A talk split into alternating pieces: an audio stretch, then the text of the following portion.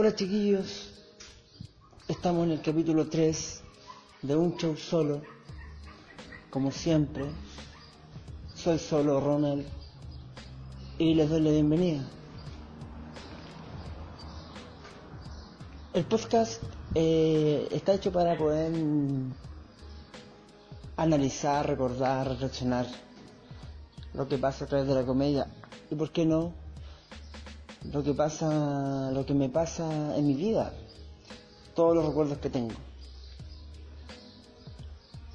Y ya en estas etapas finales de este año 2018, o probablemente en el comienzo de 2019, va a aparecer este capítulo. Yo me estaba acordando, weón, de eh, lo que es tener vergüenza, lo que es sentir vergüenza, que es algo que en el fondo todo el mundo ha pasado, o va a pasar, o está pasando. Ya que todos tenemos cosas que por las cuales avergonzarnos.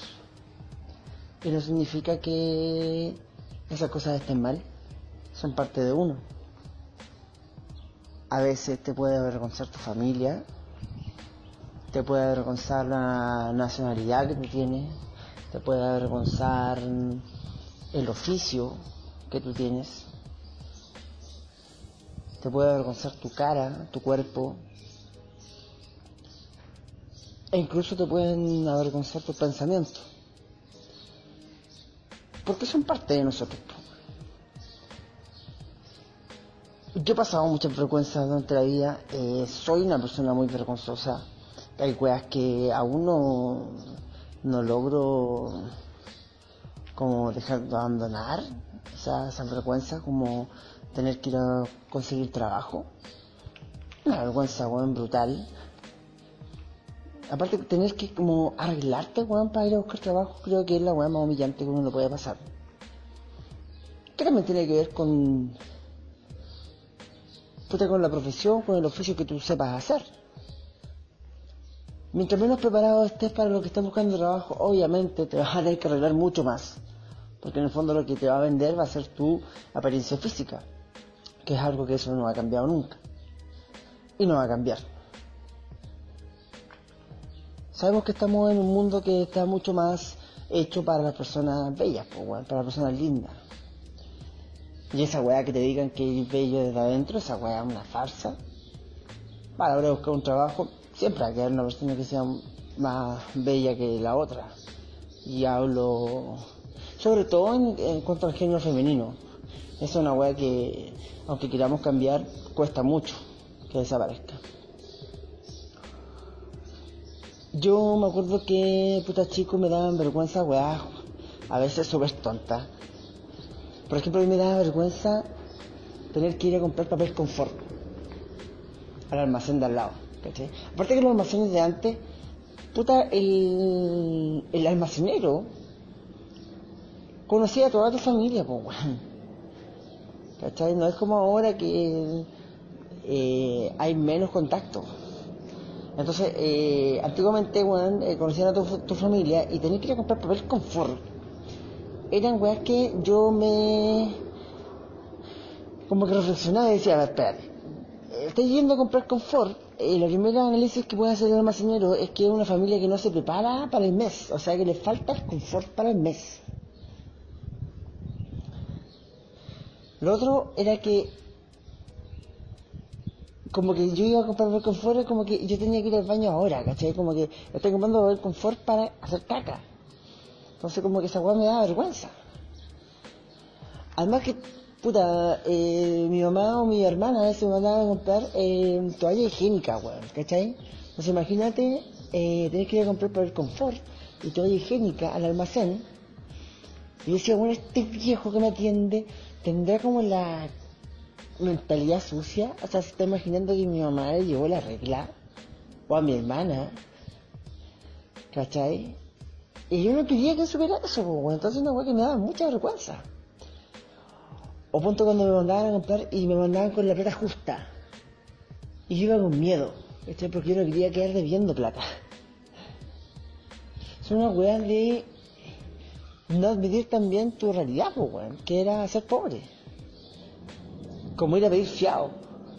¿A quién mandaban a pedir fiado? Mandaban al hijo más pequeño, ¿cachai? Al hijo que se veía más vulnerable. Para que el viejo te diera fiado, pues, weón. Y puta que era penca la weá pedir fiado. Pero puta que salvaba, ¿cachai? Pero eran vergüenzas curiosas, pues, weón. ¿Cachai? O, weón, que te vieran, eh... Me daba mucha vergüenza, weón, eh, cuando salí de octavo, me acuerdo, que te tuviera que encontrar con compañeros de, de esa básica cuando ya estaba en media. Y eran compañeros que no te caían bien o que pues te daban vergüenza. A mí, por ejemplo, me daba mucha vergüenza encontrarme con una compañera. Porque me daban miedo a las mujeres, pues. No sabía qué hablarles. Era muy tímido, porque uno sacaba uno una personalidad para poder establecer una, una conversación con una mujer, pues, bueno. Entonces, yo era capaz de cruzar una calle. Si veía a una compañera de lejos, cruzaba la calle. O me hablaban y yo me hacía el sordo. O me metía en una tienda. Claro, a veces entraba equivocado en una tienda de lencería femenina, bueno. Y adentro entraba y la gente te miraba y era como, ¿cachai? Doble vergüenza, weón. ¿Qué hacía ahí? Entonces la vergüenza, weón, es una weá que... que me ha seguido toda la vida, pues, weón. Yo eh, fui acólito en una etapa de mi vida. Participaba mucho en, en, weas eh, de la iglesia o, o weas culturales o de deporte cuando era chico. Eh, y fui acólito, pues weón. Ser acólito, eh, claro, de alguna manera te estaba exponiendo públicamente ante una iglesia con todos sus señoras y weón mirándote. Y yo me acuerdo que yo me cagaba la risa cuando estaba arriba porque me daba mucha risa eh, cuando aparecían weas como nombres extraños, weón, ¿cachai? De señoras fallecidas o señores. Y weón, era, era imposible, weón, no poder carcajearse, weón. Los momentos de la iglesia, de la Eucaristía, de la misa, weón, hay momentos muy chistosos. Como el momento incómodo tener que darse el, abrazo de paz. Esa weá, weón, cuando muere un familiar y la gente va y tú sabís que la familia está súper quebrada. Tú cachai esa weá. Y tienen que darse saludos de la paz, weón. El nombre del salud de la paz, ¿cachai? No es una weá cualquiera, no es como, hola, es la paz. Y vos no le querías dar la paz, pues, weón, a un familiar. Un familiar que probablemente no lo veis del año, weón, noventa y tanto. Está en una misa en el año 2000. No querías, pues, weón, no te querías enfrentar con esa weá. Y esa weá lo logra, ¿cachai? La misa lo logra. Eh, comulgar, ¿cachai? Tener que recibir la hostia del cura. Gente que decía, ¿usted no se ha confesado? No, no puede comulgar. Weón. Weón, ¿quién le quiere contar las weón cura? Nadie, pues, weón. Ahora menos, pues imagínate, ¿quién le va a contar un cura? O sea, ¿quién se quiere encerrar con un cura en una caseta? Nadie, weón. Nadie quiere hacer esa weá. Si tenés fe, weón, confiésate con, no con un Dios que tú crees, weón. Si es que crees.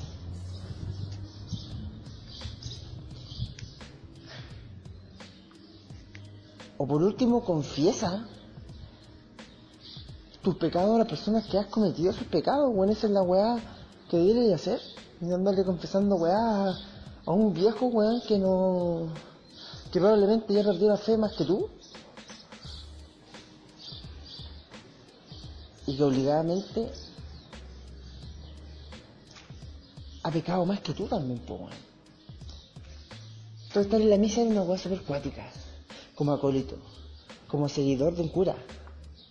Primero que todo, eh, había una pelea entre los acólitos más nuevos y más viejos de quién estaba a la derecha del papá. del papa, del padre, del cura. Como que eso te da estatus. Yo pienso bueno, en, en todas las agrupaciones que tú estés, bueno, en todas las conjuntos, bueno, en toda la tribu urbana, bueno, siempre está esa weá de la jerarquía, bueno. Pasa mucho en la comedia también. Hoy en día hay jerarquía en comedia. Todos los buenos quieren estar al lado del famoso, pues, del cura. Y ahí me acuerdo que nos peleábamos. ¿Quién le va a pasar el, el vaso de vino al cura? ¿Quién le va a pasar la hostia? ¿Quién va a telonear al cura? ¿Quién va a tocar las campanillas? ¿Quién tiene el... No me acuerdo cómo se llama el traje de los acólitos, pero ¿quién tiene eh, el traje de los acólitos más blanco? ¿Quién usa la cuerda más bonita de los acólitos? Era un weá súper cuática, po. Y esa weá de tocar la campanilla cuando el cura está levantando la hostia y el vino, también, pues, weón, era una weá de la raja. El weón que tocaba la campanilla era como el líder de la noche. Y tanto nos cagábamos de la risa, weón, de todo lo que pasaba, aparte que tú te das cuenta que las canciones, weón, que cantaba el coro de la iglesia, que básicamente también eran tus amigos, eh, las viejitas, weón, intentaban aplaudir, pero iban todas como arrítmicas, weón, con los ruch corridos, el rímel, weón, adorando al cura, weón, cuando hacía su reflexión del salmo. Y yo me cagaba la risa, weón, y, un día, weón, estaba ahí eh, tocando las campanillas, estaba el coro y yo no podía parar de reírme, porque había escuchado una weá, un nombre muy antiguo, entonces eran weas burdas las que me daban risa. Y tanto que me reía, yo, yo me, estaba pellizcando la pierna, pellizcando la pierna para no, haciéndome daño, haciéndome daño cuando Dei ahí en la iglesia arrodillado, rajuñándome, weón, para no reírme.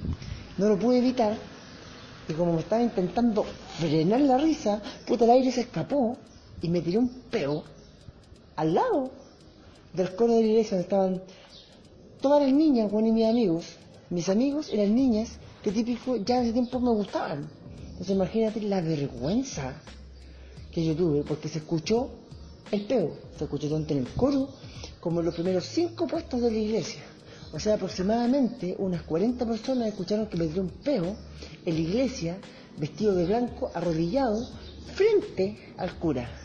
El cura me hizo como una mirada así como, weón, ¿cachai? Te pasaste. No sé si le gustó. Yo quedé para la cagada, rojo a cagar. Me tuve que subir de nuevo al altar y el momento de las campanillas es la mitad de la misa, una misa que dura una hora, o sea, me quedaba media hora de vergüenza. Yo te lo juro que estaba a punto de pescar toda esa weá y virarme. Pero no lo hice. Tuve que mirar al horizonte y seguir en la weá. Quería seguir en la weá. Después, cuando terminé la misa, salí corriendo, corriendo a la weá, no quería que nadie me hablara.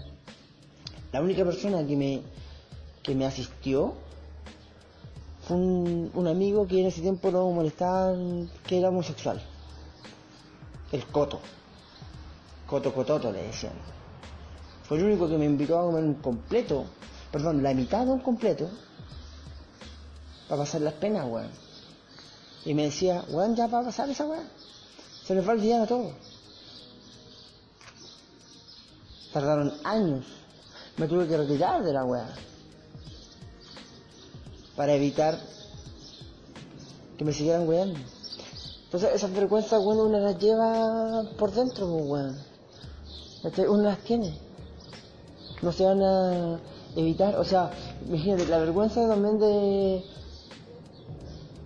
Vergüenza digo entre comillas, ¿cachai? Cuando tú nací en una familia que no tiene mucho dinero y hay vergüenzas que tenés que pasar sí o sí, pues, weón. Como por ejemplo, tenés que ponerte ropa de, de tus familiares, ¿cachai? Que son un poco más grandes que tú, que te daban la ropa. En buen estado, obviamente. Pero lo malo que yo, en mi familia, en, de apellido Fuentes, tenía puras primas, entonces yo pude usaba chaquetas calipso, colores ochenteros igual, pero sabían que era eh, ropa de mis primas. Y tenías que ponerte esa ropa inevitablemente, pues, weón. Y eran vergüenza y tú, no, si es ropa más a la moda, ¿cachai? Pero era ropa de mujer, pues, weón. Con el cierre al otro lado, ¿cachai? Típico. Te das cuenta, pues, weón. Analizáis, ¿por qué mis pantalones tienen cierre al otro lado? Porque eran ropa de niña.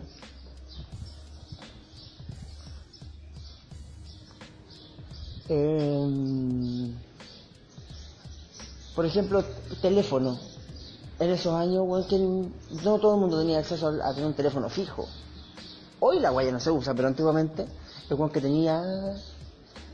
Bueno, solo después los primeros weones que tuvieron internet. Yo no tenía teléfono fijo. Vivíamos en mi casa que estaba al lado de un almacén. Y como había un teléfono público ahí que puso el almacenero para. Cuando estuvo la, la moda que todos ponían teléfonos públicos en sus almacenes. A nosotros él de cariño, de buena onda. Imagínate, más si buena fiada. Nos tocaba la puerta cuando nos llamaban. Mi mamá, creativa, le pidió el número al almacenero y él nos tocaba la puerta. Cuando nos estaban llamando. O sea, así, así sonaba mi teléfono, como un, sonido de, puerta. Y había que salir corriendo. Y a veces uno estaba en boxer y tenía que vestirte rápido. O sea, ir a pata a contestar. Y llegaba y a veces y la ya habían cortado, pues bueno. Porque probablemente la gente que te estaba llamando te estaba llamando una moneda también. No son vergüencitas chicas, pues bueno.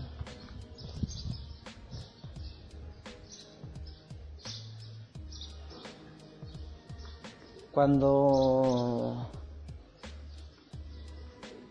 puta me llevaban a, lugares donde había gente de más lucas tú sabías que, que tenía menos lucas.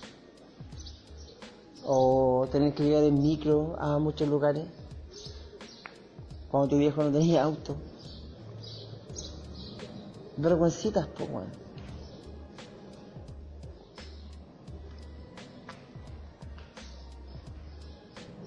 Pero vergüenza es importante porque en el fondo eh, hace que te des cuenta cuál es tu realidad, pues bueno y de esa realidad tú tienes que transformarla en, en algo positivo. Ay, qué puta que penca lo que dije, estoy como haciendo una charla TED, weón. O sea, la vergüenza, la vergüenza la tienes que la vergüenza la tienes que revelar, o sea, tú tienes que aprender a, llevar contigo las cosas que te dan vergüenza y que la gente se sepa esas weas, pues, ¿cachai? Cuando tú ocultas la vergüenza, se transforma en algo malo. Pues tú dices, puta, a mí me da vergüenza hacer como soy, me da vergüenza realmente, puta, mi cara, me da vergüenza.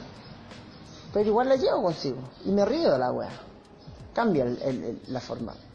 La gente que anda ocultando las vergüenzas, y tú te das cuenta que no, que andan ocultando que es, hablan mal y como que se sobreexigen para hablar bien. Esa weá es vergonzosa, po, weón.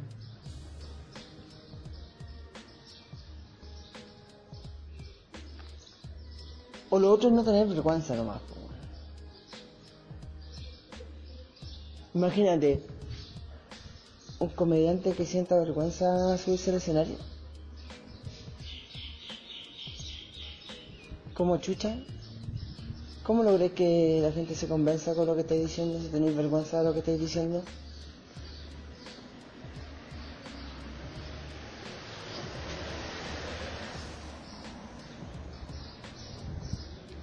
¿Quién te inculca la vergüenza? ¿Tu papá, tu mamá? ¿Por qué somos vergonzosos? Porque la gente te hace entender que tú no puedes ser o que debes cambiar de alguna manera en algo. Esto es un error. Uno pretender que, que, vas a cambiar, pretender que el 2018 fuiste una basura y va a llegar la 0000 2019 y vas a cambiar. Es una gran farsa hacer todas estas peticiones de 2000 de año nuevo y te das cuenta con que no necesitáis cambiar. ¿Qué tienes que cambiar?